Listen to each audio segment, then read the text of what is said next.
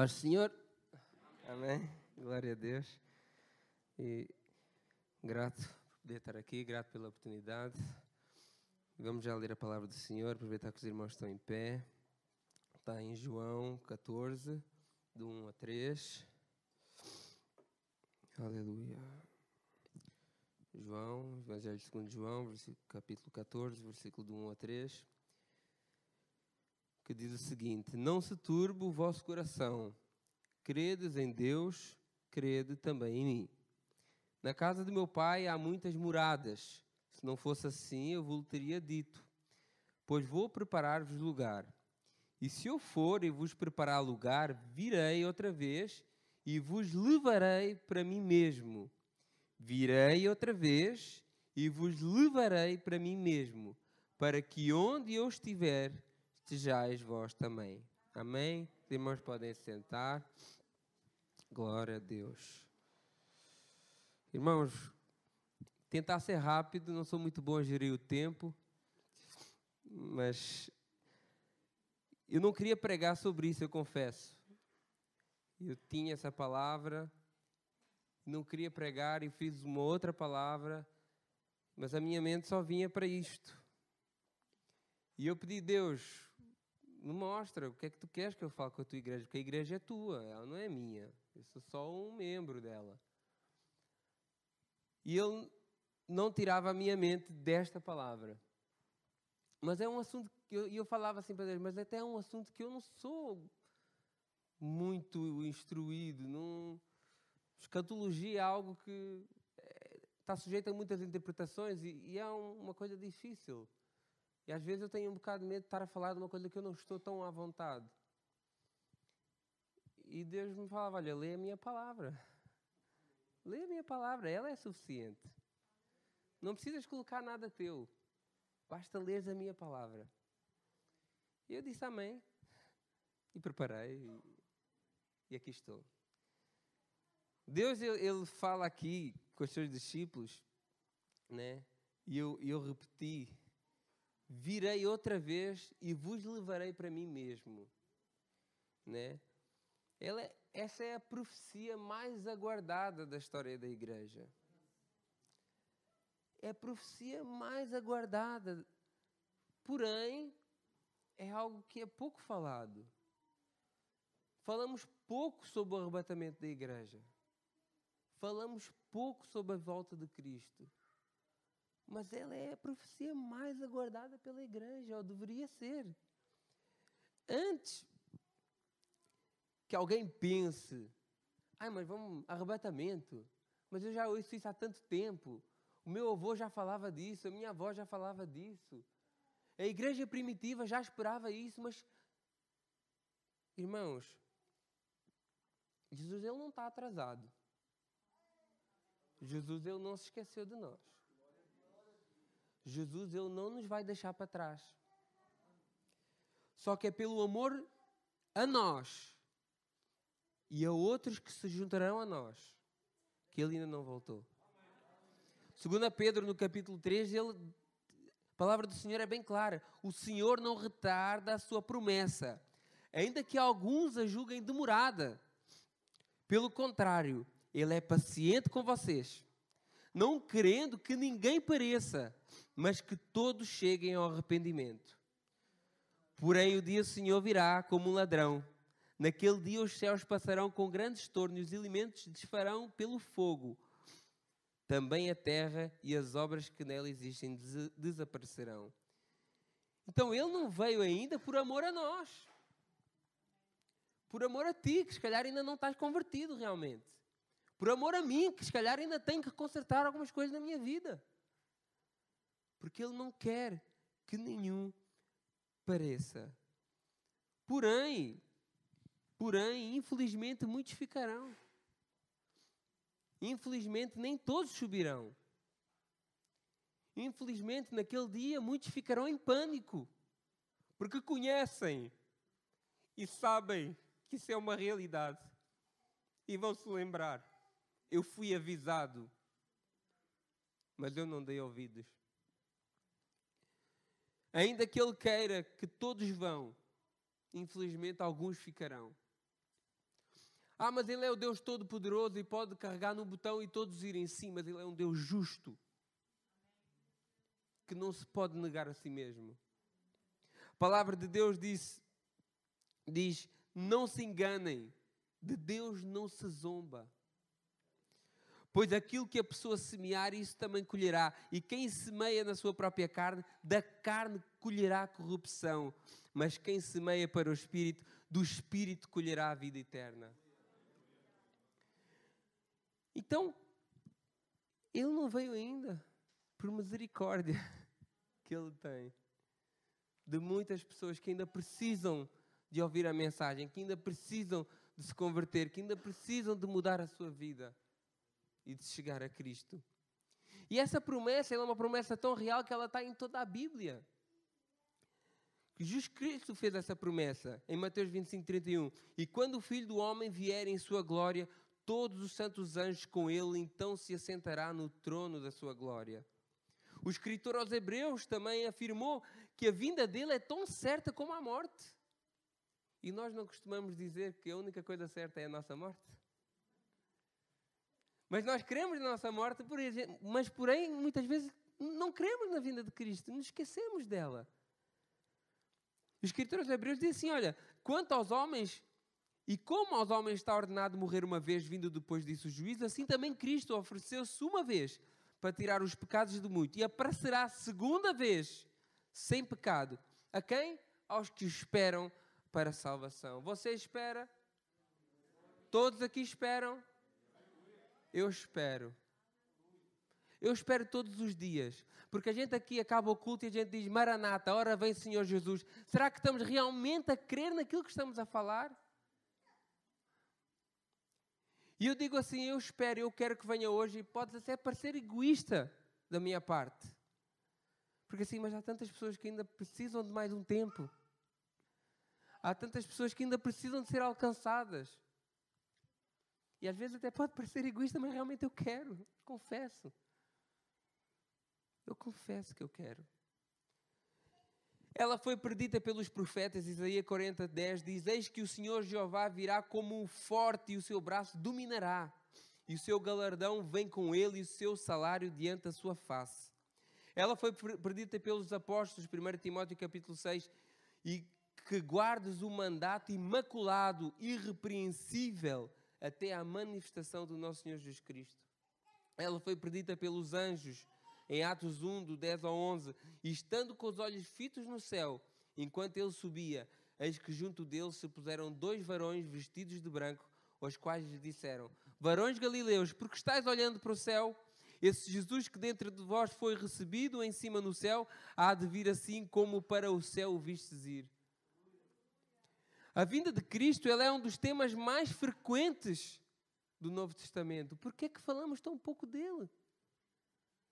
Por que é que mencionamos tão pouco isso nas nossas igrejas, nos nossos cursos domésticos, nas nossas pregações? Por quê? Se é um dos assuntos mais frequentes de todo o Novo Testamento. A profecia da vinda de Cristo, ela foi a primeira profecia feita para o homem. Está lá registado no livro de Judas. 14, 1, do 14 ao 15. E destes profetizou também Enoque, o sétimo depois de Adão, dizendo: Eis que é vindo o Senhor com milhares dos seus santos para fazer juízo contra todos e condenar dentre deles todos os ímpios por todas as suas obras de iniquidade e que impiamente cometeram, por todas as duras palavras que ímpios pecadores disseram contra ele. Então ela foi a primeira profecia dita por um homem. E ela é a última palavra da Bíblia. Se você for aos últimos dois versículos da Bíblia, Apocalipse 22, o, vers o versículo 20 e 21, aquele que, que testifica destas coisas diz: Certamente cedo vem. Amém. Ora, vem, Senhor Jesus. A graça do nosso Senhor Jesus Cristo seja com vós. Amém. Então, ela é a primeira profecia que algum homem fez. E ela é a última palavra da Bíblia, do cânon bíblico. A palavra arrebatamento, ela significa ser tirado à força, ser tirado de repente. E, e a Bíblia nos dá vários uh, textos que nos mostram como é que isso vai acontecer. Também você já ouviu, vou só lembrar. Jesus virá pessoalmente Ele não enviará um mensageiro. Você é tão importante para Deus que Ele virá pessoalmente para te buscar. Ele não enviará um anjo, um arcanjo, um querubim. Ele virá pessoalmente para te buscar, ver o quanto, o quanto que você tem valor para Ele. Deus, imagina Deus sair do, do seu trono para vir aqui por causa de mim. Não dá nem para acreditar, mas é isso que vai acontecer. Por causa de nós, por causa de cada um aqui, Ele virá. Ele virá te buscar, Ele não mandará ninguém. Porque o 1 Tessalonicenses 4,16 Porque o mesmo Senhor descerá do céu com alarido, com voz de arcanjo e com trompeta de Deus. E os que morreram em Cristo ressuscitarão primeiro. Apocalipse 1,7 também diz: Eis que vem com as nuvens e em todo o olho verá, até mesmo os que os ultrapassaram, e todas as tribos da terra se lamentarão sobre ele. Sim, amém. Será algo grandioso será em nuvens. Mateus 26, 64, disse Jesus: Tu disseste, digo-vos, porém, que vereis em breve o Filho do Homem assentado à direita do Todo-Poderoso e vindo sobre as nuvens do céu. Será em glória e em poder, Mateus 24, 30. Então aparecerá no céu um sinal do Filho do Homem, e todas as tribos da terra se lamentarão e verão o Filho do Homem vindo sobre as nuvens do céu com poder e grande glória. Ele virá, não virá sozinho, ele virá com os seus anjos. Mateus 16, 27. Porque o filho do homem virá na glória de seu Pai, que os seus anjos, e então cada. Então dará a cada um segundo as suas obras. E será o maior evento da história moderna. Esqueça o Mundial de Futebol. Esqueça o Europeu. Esqueça a Liga dos Campeões. O maior evento da história moderna vai ser a vinda de Jesus Cristo. E esse aí não precisa ter TV cabo, não precisa ter o Eleven nem o Sport TV todo olho verá e toda a gente vai testemunhar. E aquele que, aquele que zombou de ti, porque tu acreditas numa coisa, há tanto tempo estás à espera disso, mas tu ainda acreditas nisso, aquele vai ver assim: o meu, o meu amigo tinha razão, o meu colega tinha razão, e agora? O que é que eu faço? Então ele vai ser o maior evento. A palavra usada para a vinda de Cristo é a mesma palavra que se usa para a vida de um rei à cidade. Então, Imaginem vocês, vocês às vezes, nós às vezes vimos na televisão, por exemplo, quando o Papa vai a uma terra. Aquele alarido, aquela preparação, os guarda-costas, as ruas enfeitadas, tudo. Imaginem, imaginem como será a vinda de Cristo. Será algo muito mais glorioso, será algo muito mais poderoso, será algo muito mais importante do que isso. Não sabemos como será, quando será, né? não podemos afirmar nem o dia nem a hora. Mas Jesus ele nos deixa um aviso: vigiai. Em Mateus 25, 13, porque não sabeis o dia nem a hora em que o homem há de vir. Sabemos, porém, que será um inesperado. Mateus 24, 44 diz: Por isso, estáis vós apercebidos também, porque o filho do homem virá a hora em que não penseis. Apocalipse 16, 15 compara Eis que venho como um ladrão. Bem-aventurado aquele que vigia, guarda as suas vestes, para que não ande nu e não se veja as suas vergonhas. Será muito rápido. Eis que vos digo um mistério, um mistério 1 Coríntios 15, do 51 ao 52. Na verdade, nem todos dormiremos, mas todos seremos transformados. Num momento, num abrir e fechar de olhos antes a última trompeta tocar, porque a trompeta soará e os mortos ressuscitarão incorruptíveis e nós seremos transformados. Irmãos, num abrir e fechar de olhos, eu, eu já ouvi um pastor que, que fez um, um tempo para isso, era 0,00, não sei onde é que ele foi buscar isso, mas é muito rápido. Não interessa saber qual é o tempo, mas é muito rápido. E tem que ser rápido mesmo e tem que ser inesperado, porque senão era tipo aquele aquela pessoa que come, come, come, quando chega o verão, um bocadinho, um bocadinho antes do verão, faz uma dieta para ficar bonito na praia.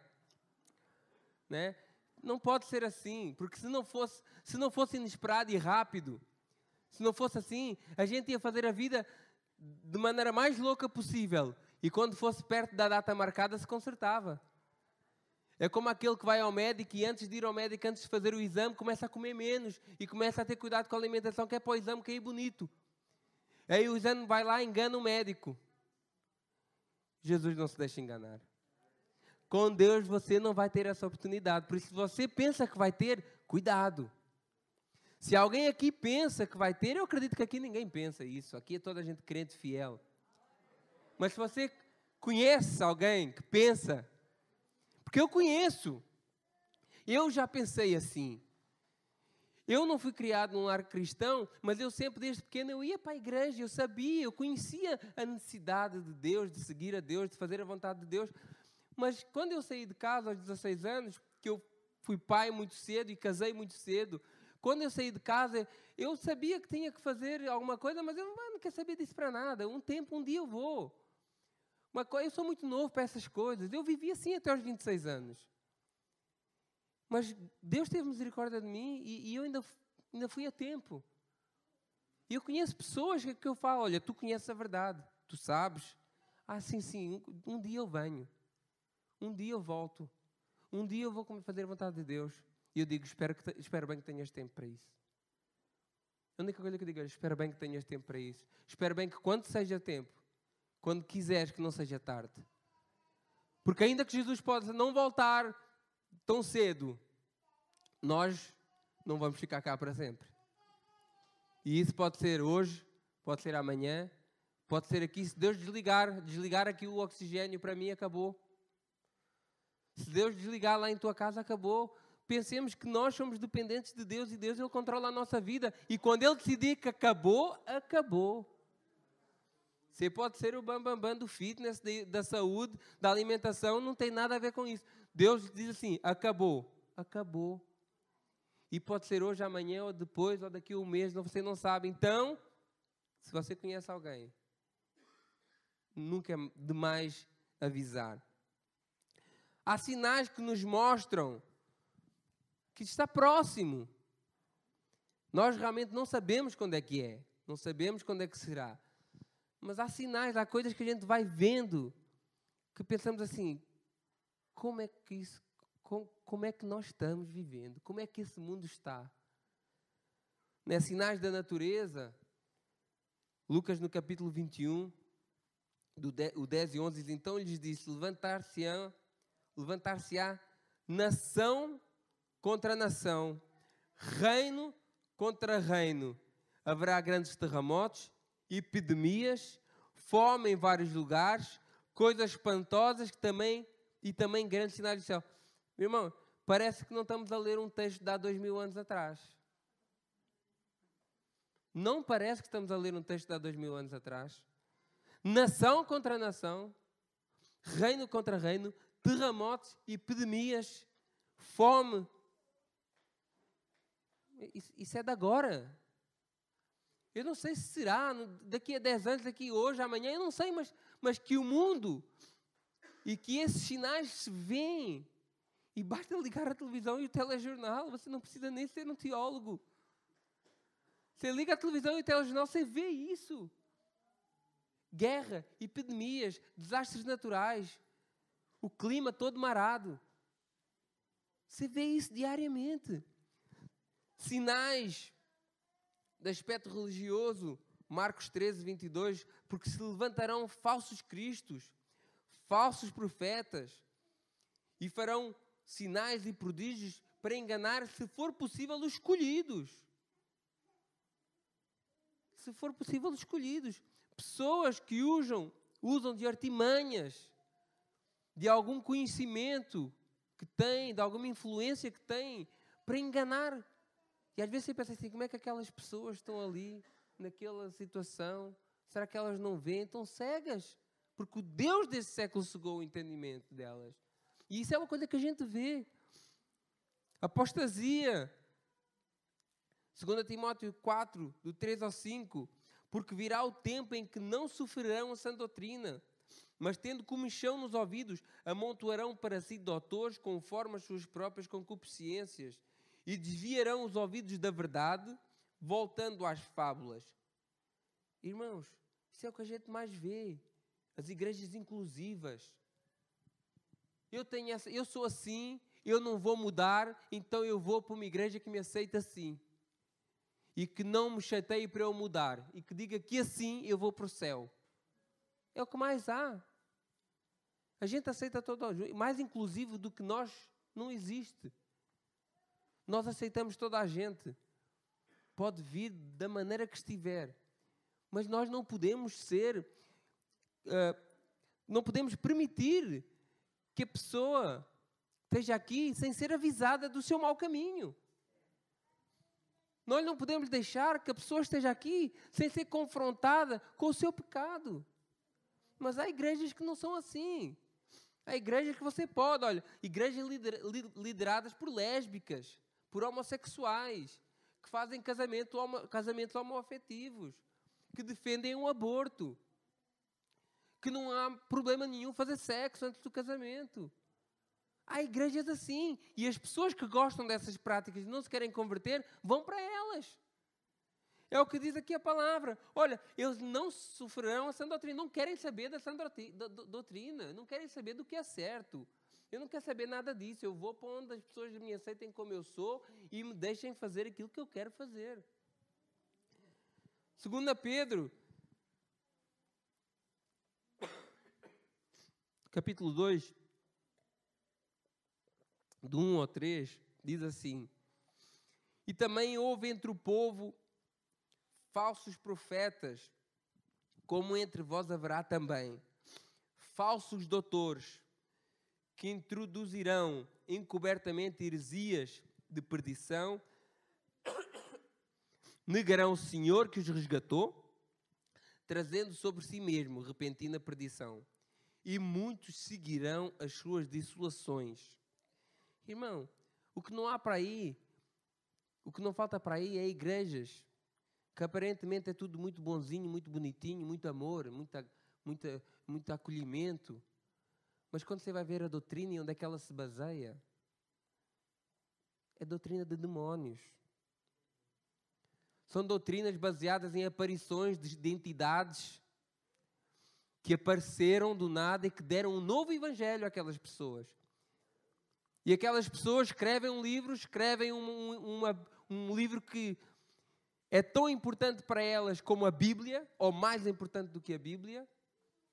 E a igreja é muito bonitinha. Os irmãos dão paz do Senhor, dão bom dia, não viram a cara, não fazem cara feia. Ai, aquela igreja é uma bênção.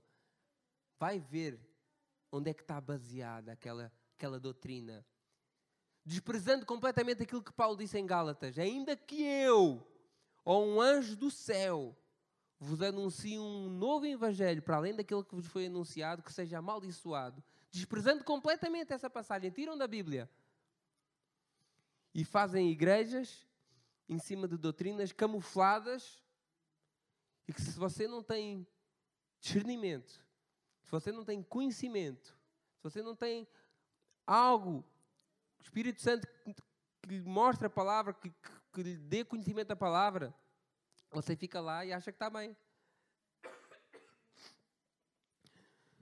Tempos difíceis. Perdão. 2 Timóteo, capítulo 3, 1 a 4. Sabe, porém, isso, que nos últimos dias sobrevirão tempos trabalhosos. Irmãos, Há tempos mais trabalhosos do que esse que nós estamos a viver. Há tempos mais difíceis do que esse que nós estamos a viver. Você vai no supermercado, você não pode comprar nada. Tudo caro. A luz aumentou, a gasolina aumentou. Você vê-se quase esforçado a ser um escravo do seu trabalho para ter dinheiro para sustentar uma casa, uma família. Há tempos mais difíceis do que esse que nós estamos a viver aqui. Então, isso tudo nos mostra que o tempo está próximo. Há, outra, há outro aspecto que nos mostra a restauração de Israel. Irmãos, irmãos, estejam com atenção a Israel. Israel ela é o relógio de Deus na terra, para quem não sabe. Por isso a gente tem que estar com muita atenção a Israel. Aquilo que aquele povo sofreu e aquilo que ele foi mudou nos últimos 100 anos. é, se vocês forem estudar e ver um bocadinho da história, não é nada bíblico, basta ver a história. É impressionante como eu acho que a maior prova que Deus existe, se é preciso alguma prova, é o povo de Israel. Se você tem, se você tem algum amigo incrédulo, algum amigo que não acredita em Deus, diga ele para, olha, estuda um bocadinho sobre a história de Israel e diz-me se, é, se não tem algo sobrenatural nesse, nesse povo. E diz-me se não tem algo diferente nesse povo. É muito fácil. Não acreditas na Bíblia, mas acreditas na história. Então vai ver a história. É algo sobrenatural. E toda, toda Israel, quando a gente lê lá Lucas capítulo 21, no versículo 29, Jesus, olha, ainda lhes propôs uma parábola, dizendo: Vê da figueira e todas as árvores, quando começarem a brotar, vendo o sabeis por vós mesmos que o verão está próximo. Irmãos, Israel deixou de não ser nada há 70 anos atrás, há 74 anos atrás, por acaso calhou no dia do meu aniversário, dia 14 de maio, só não foi do mesmo ano, de não ser nada para uma, para uma das maiores potências mundiais. Digam-me se isso não é figueira a florar. Se isso não é um sinal de que o tempo está próximo. E quando a gente vê o próprio calendário judaico, as festas judaicas, né? se os irmãos forem em casa, não, não, aqui não é a altura, mas estudarem um pouquinho sobre as sete festas judaicas e como Jesus já foi cumprindo cada uma. A Páscoa, ele cumpriu, ele foi o Cordeiro o, a festa dos pensasmos, em que tirava o fermento, ele cumpriu porque ele tirou o pecado. As primícias, que, que era a oferta do primeiro, ele foi o primeiro, ele foi as primícias dos que morrem. E depois no Pentecostes, onde ele derramou o Espírito Santo. E qual é a próxima festa? É das trombetas. O que é que as trombetas faz lembrar? O que é que as trombetas faz-vos lembrar? E é próxima. E a gente pensa assim: a gente tem um período aí de 50 dias da Páscoa ao Pentecostes. Pentecostes significa realmente Pente de 50. Que são umas festas muito próximas. E depois realmente há um grande período do calendário judaico que não há festa. É o período onde nós estamos. Nós estamos nesse período mas ele há de cumprir a festa das trompetas também. Da mesma maneira que ele cumpriu as, cinco, ele há de cumprir as trompetas, há de cumprir a da expiação e há de cumprir a dos tabernáculos, que é quando ele habitará conosco. Então, aleluia. Glória a Deus. 1 Coríntios 15, 58 diz: No momento, num abrir e fechar de olhos, ante a última trompeta, porque a trompeta, trompeta soará. A trompeta soará. E nós, igreja? A mensagem vai começar agora. E nós, igreja?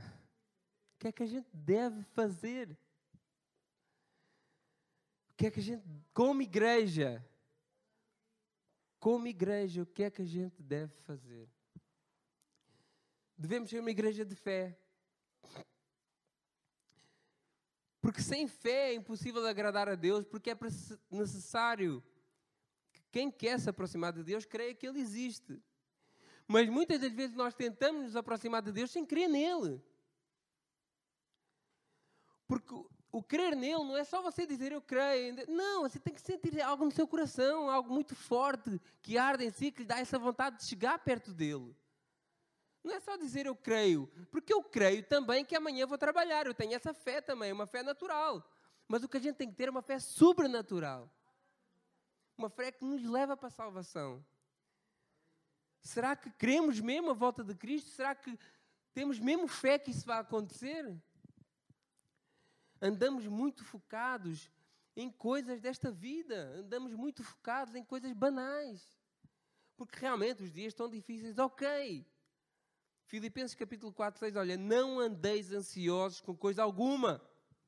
Em tudo, porém, sejam conhecidas diante de Deus as vossas petições pela oração e pela súplica com ações de graça. E então a paz de Deus, que excede todo o entendimento, guardará o vosso coração e a vossa mente em Cristo Jesus.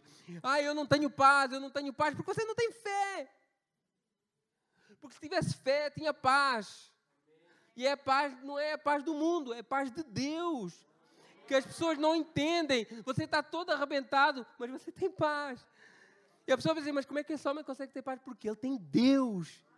E isso será um testemunho para você poder mostrar para os outros o que é Deus.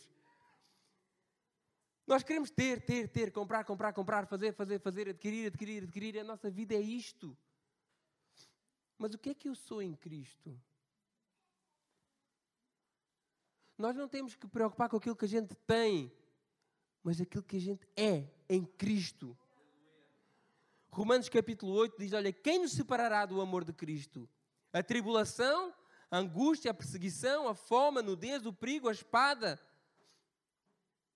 pulando um em todas essas coisas, porém somos mais do que vencedores por meio daquele que nos amou. Quem é que nos amou?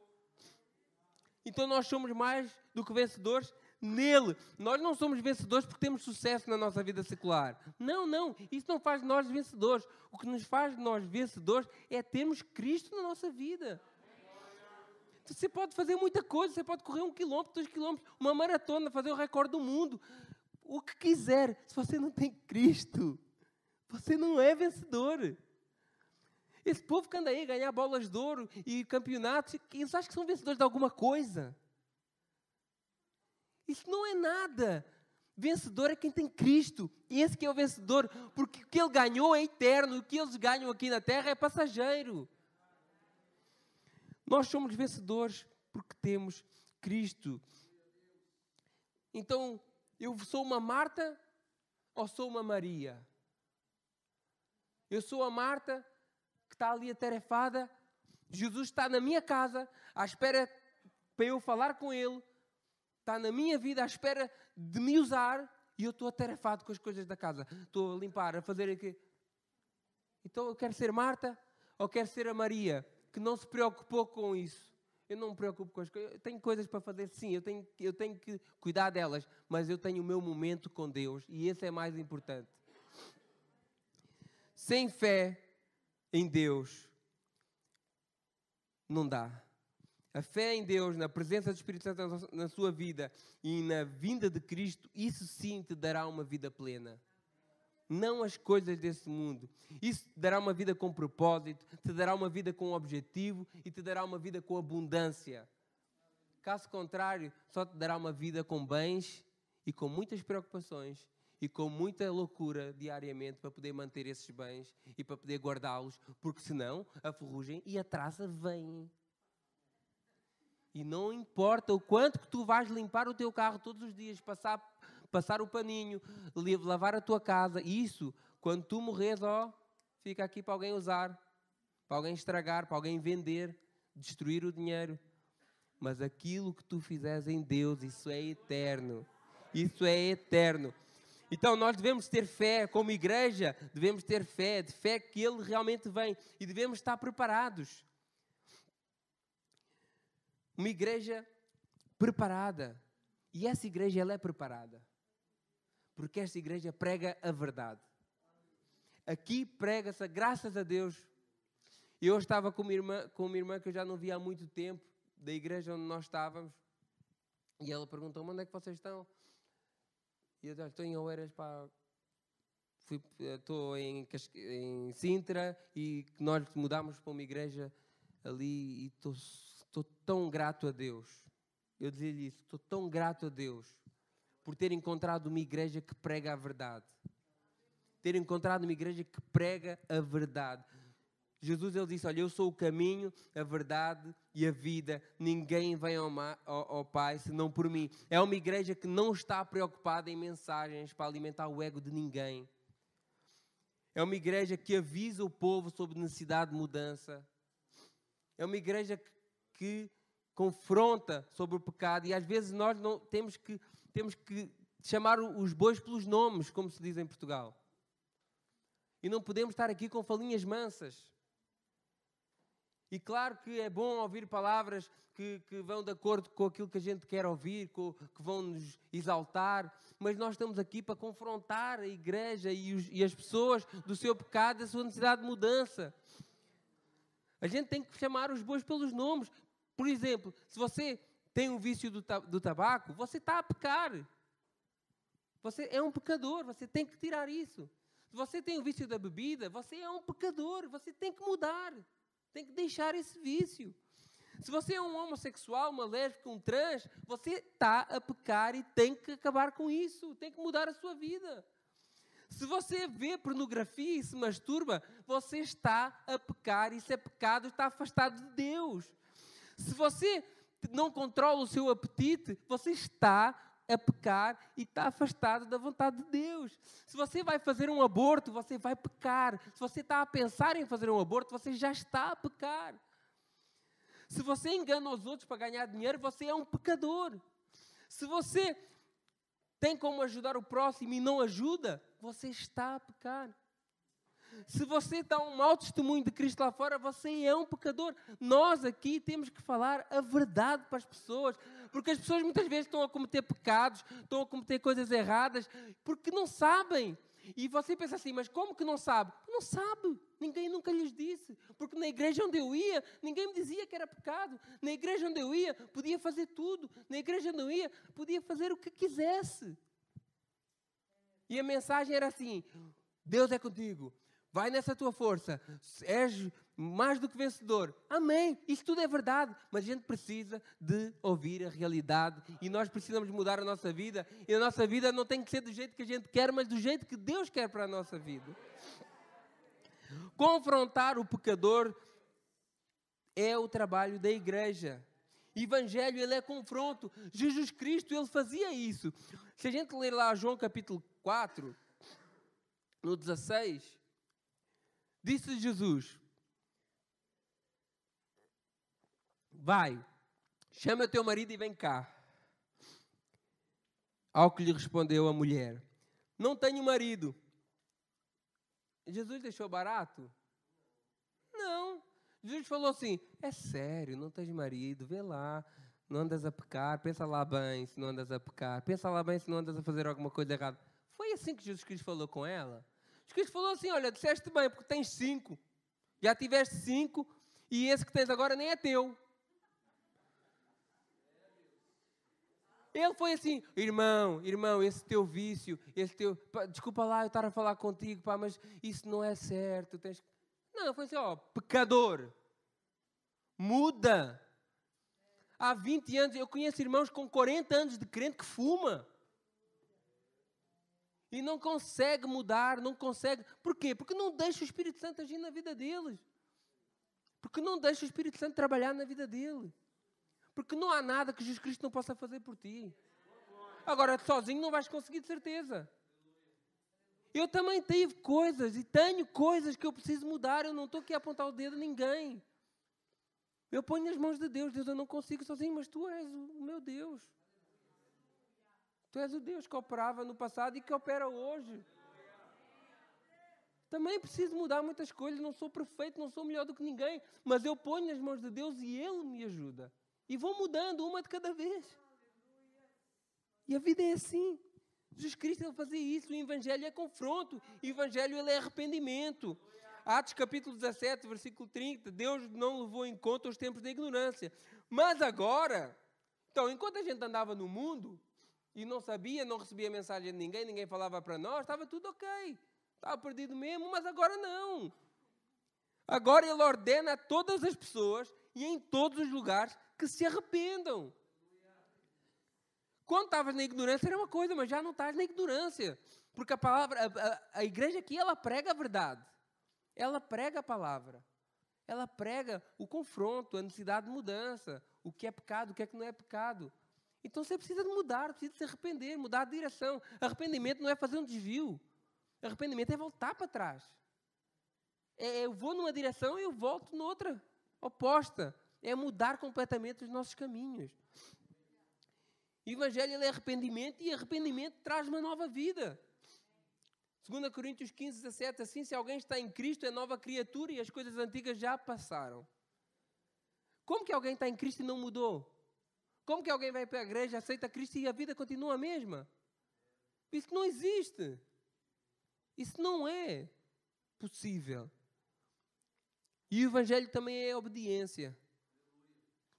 Mateus capítulo 28, 19. Portanto, vão e façam discípulos de todas as nações, batizando-os em nome do, Pai, do Filho e do Espírito Santo, ensinando-as a guardar todas as coisas que eu tenho ordenado a vocês. É uma ordem. E eis que eu estou com vocês todos os dias até ao fim dos tempos. É bom que Jesus ele nos dá a ordem, mas Ele está connosco para cumprir a ordem. Ele nos dá a missão, mas Ele vai junto conosco. Ele não te deixa sozinho, não te dá um fardo difícil. Ele está lá contigo para te ajudar a carregar. E o Evangelho é a esperança. Título capítulo 3, 4 diz: Mas quando se manifestou a bondade de Deus, nosso Salvador, e seu amor por todos, Ele nos salvou, não por obras de justiça praticadas por nós, não que a gente merecesse, mas segundo a sua misericórdia. Ele te salvou porque Ele tem misericórdia de nós. Ele me alcançou a mim por misericórdia. Eu estava perdido. Ele nos salvou mediante o lavar regenerador e renovador do Espírito Santo. Ele derramou sobre nós ricamente por meio de Jesus Cristo, nosso Salvador, a fim de que, justificados por graça, nos tornemos herdeiros segundo a esperança da vida eterna. Irmãos, queremos mais esperança do que essa? Vida eterna. A humanidade luta aí para descobrir a, a, a fonte da vida, para descobrir o remédio. Tem povos aí, tem pessoas que congelam entes queridos para quando houver a, a cura para a morte. Isso é verídico. Para quando houver a cura para, para, para a doença que a pessoa estava a passar. Irmãos, nós já temos o remédio para a morte. Nós já temos a cura para a morte, é Jesus Cristo. Jesus Cristo, Ele é a nossa cura, Ele é o nosso remédio, Ele é a nossa vida eterna. Este é o Evangelho que nós temos que estar, e tendo esse Evangelho, nós estamos preparados. Devemos ser uma igreja avivada. E uma igreja avivada não é uma igreja barulhenta, não, irmãos. Às vezes a gente acha que é, também é bom. Também é bom, agir do Espírito Santo é bom, é gostoso. Mas uma igreja avivada não é isso. Uma igreja avivada é uma igreja com o caráter de Cristo. É uma igreja que tem o caráter de Cristo. E o caráter de Cristo é compaixão, é amor pelas almas, é solidariedade, é generosidade, é ser altruísta. Altruísta é aquela pessoa que pensa nos outros primeiro do que a si própria. Isso é a igreja de Cristo. É uma igreja com o caráter, uma igreja avivada, uma igreja com o caráter de Cristo. Agora, você pensa assim: ah, mas então eu estou aqui na igreja, está valendo, né? Porque eu já entro no barco junto. Porque a igreja ela é generosa, ela é, ela é, é tem compaixão. Irmãos, quando eu falo igreja, é cada um de nós. Porque às vezes você pensa assim, não, mas o irmão está a falar aqui que a igreja aqui é top, né? A igreja faz, acontece, é a igreja mesmo baseada na palavra, tem compaixão, amor pelas almas, então eu estou aqui no banco, estou dentro. Não. Lamento dizer, a igreja é cada um de nós. Não pense que se você senta aqui no banco, se você faz parte dela. Você pode sentar aqui no banco, mas isso não quer dizer que você faça parte da igreja. É engraçado, né? Você pode até ser membro desta igreja, mas isso não quer dizer que você faça parte da igreja de Deus. E isso é um bocado complicado de pensar, né? Porque você pode fazer parte da igreja instituição, que tem um número de contribuinte, paga a sua segurança social, tem as suas coisas. Mas a igreja do Deus vivo, o corpo de Cristo, você talvez não vá fazer parte. Então não pensa assim que se você está no barco, você apanha a boleia do outro e vai, vai para o céu. Porque às vezes as pessoas pensam assim. Você é a igreja com o caráter de Cristo quando você praticar aquilo que eu falei. Então, não pense que a gente vai para o céu ou vamos ser arrebatados ou Jesus Cristo vai nos vir buscar porque nós estamos à boleia do outro. Da mesma maneira que não vai acontecer com os nossos filhos. Eu, nós temos filhos com 20, eu tenho um filho com 21 anos e, com, e uma filha com 20 anos. Se eles não tomarem uma atitude em relação a Deus, eu posso até subir, mas eles vão ficar. E a minha vida com Deus e a minha intimidade com Deus não, não, não vai sobrar uma faísca para tirar o fogo deles. Então que a gente pensa assim, nós não vamos à boleia de ninguém. Não vamos à boleia de ninguém. A gente vai pelo nosso próprio esforço, pelo nosso próprio caminho, pelo agir de Deus, do Espírito Santo na nossa vida. E devemos ser uma igreja avivada nesse sentido. Devemos ser uma igreja separada.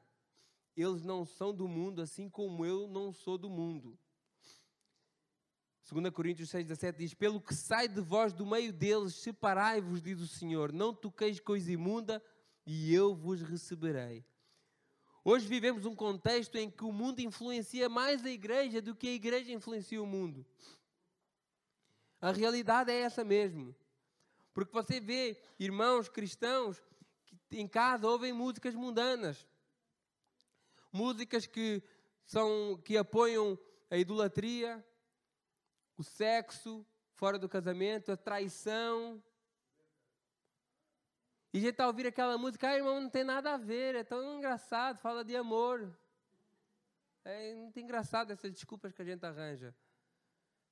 Aí o mundo, o que é que é? Um bocadinho do mundo que está a entrar na tua vida. Aí vê telenovela, que é, já reparou na novela sempre a amante que sai bem, né?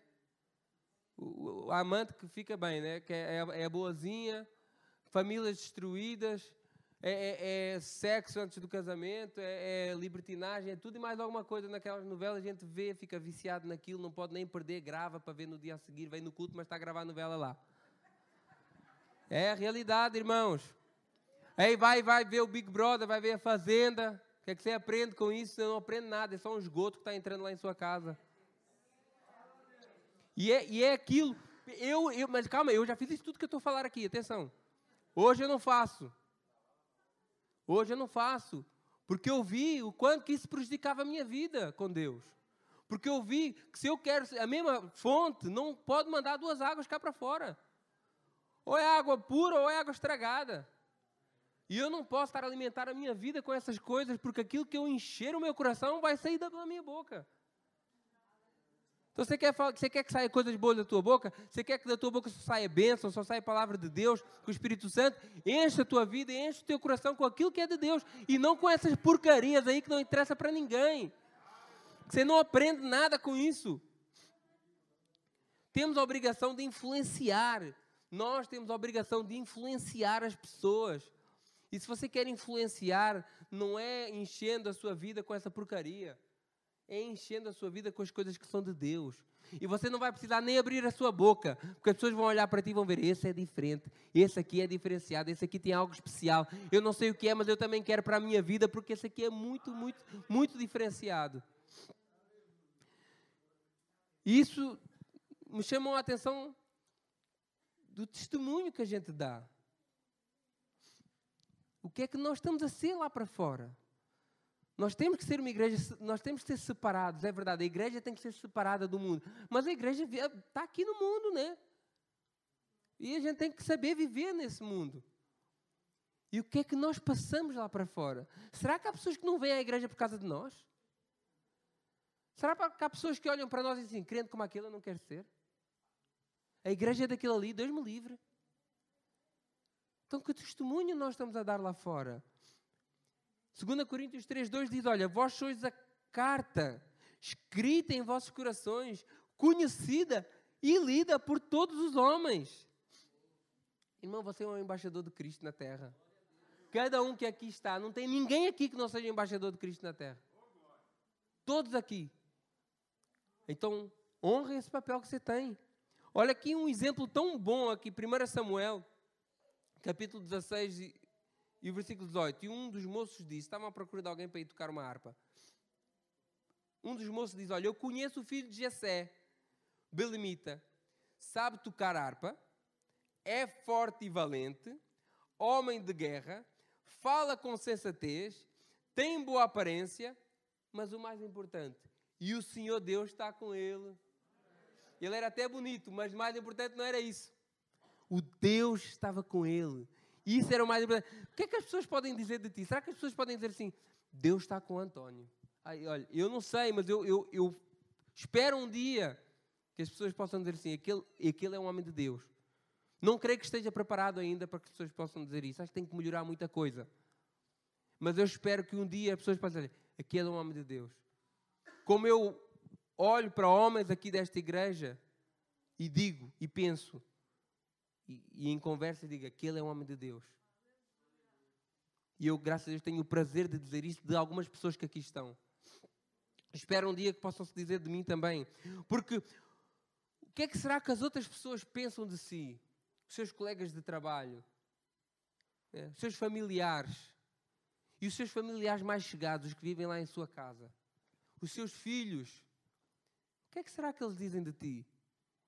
Será que eles dizem assim: olha, o meu pai é um homem de Deus, o meu pai é uma pessoa temente a Deus, porque ele, ele me ensina a fazer a vontade de Deus, ele me mostra a cada dia, a cada dia, ele me mostra o caminho que eu devo andar. E essa igreja, ela também deve ser uma igreja de oração. Já vou terminar, irmãos. Ela também tem que ser uma igreja de oração. Eu fico muito contente e triste ao mesmo tempo. Porque quando a gente faz a oração aqui, e eu tive a oportunidade de participar nas últimas, tem dias que vêm algumas pessoas, mas tem outros dias que não vem quase ninguém. E é uma igreja tão grande, com tanta gente. E eu fico a pensar assim, fogo, mas onde é que está essa gente? Será que eles estão em casa a orar? Hum. Não sei não. Não sei não. Mas se tiver, amém. E eu digo-vos uma coisa, eu digo-vos uma coisa. Eu, essa semana que eu vim aqui orar, antes da ceia e também na segunda-feira, Deus fez coisas na minha vida maravilhosas. E eu orei por vários propósitos. Eu não vou dar o testemunho aqui, mas eu orei por vários mais tarde eu posso dar noutra ocasião. Eu orei por vários propósitos, vários propósitos, várias coisas. E eu cheguei no culto de Santa Ceia, eu estava à espera de voar aqui. Deus fosse, Deus fosse cumprir aqui com tudo que eu pedi. No culto de Santa Ceia, eu tomei ceia e tal, e estava com uma expectativa tão alta, e fui para casa naquele sentimento assim, hum, pensei que ia acontecer alguma coisa diferente. Aí quando eu chego, o meu trabalho, aconteceu algo que eu estou à espera há 21 anos. E, e é tão poderoso isso, porque eu, eu, eu pus esse propósito naquele dia, naquela semana, eu vim todos os dias daquela semana para orar por esse propósito. E eu estava com uma expectativa tão alta e eu achei assim: será que Deus não ouviu bem a minha oração? No dia a seguir eu chego ao trabalho e uma coisa que eu estava a pedir há 21 anos que acontecesse na minha vida aconteceu. E foi algo que foi pedido também nessa oração, todos os dias que eu quis ir. Então a oração, irmãos, a oração é a nossa arma, irmãos. É a nossa arma, é aquilo que a gente tem mais poderoso, mais forte, aquilo que você pode fazer que nada pode derrubar. Você pode ser impedido de vir à igreja por alguma razão. Você pode ser impedido de cultuar por alguma razão, mas de orar você não é impedido. Irmãos, a gente tem que entender isso. Não tem como ter comunhão com Deus sem orar. E a sua vida de oração, a sua espiritualidade, ela é proporcional à sua vida de oração. Tem uma malta que fala assim, ah, eu sou muito espiritual. E tudo é espiritual, né? Tudo é o inimigo que se levantou, tudo é isso, tudo é o Satanás, coitado, às vezes olha para ele, não tem nada a ver com isso. Mas tudo, tudo põe o diabo na frente, e, e, e mas que é, é, muito espiritual, mas não ora. Não, não entendo, isso não é possível.